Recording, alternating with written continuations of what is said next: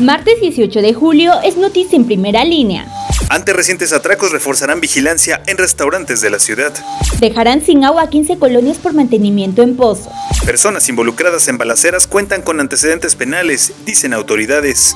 Desperfectos en los camiones recolectores atrasa recolección de basura en Tehuacán. Amagan trabajadores sacar del aire a Estereoluz FM por adeudos laborales. Van 180 casos de violencia femenil en 2023. Alista Educación curso Mis Vacaciones en la Biblioteca en Tehuacán. Hallados 206 migrantes medicados en contra de su voluntad en un tráiler abandonado en Veracruz. A luz de tierra sepulta a personas en Colombia. Se reportan varios muertos y desaparecidos. Aumentan a 30 millones de dólares monto de reparación para Lozoya. Acusa extorsión. Sífilis en Texas aumenta en un 128% entre mujeres. Detona terror por los recién nacidos. México envía una nota diplomática a Estados Unidos por la instalación de boyas en el río Bravo. Ola de calor en Estados Unidos dejará temperaturas de hasta 54 grados Celsius.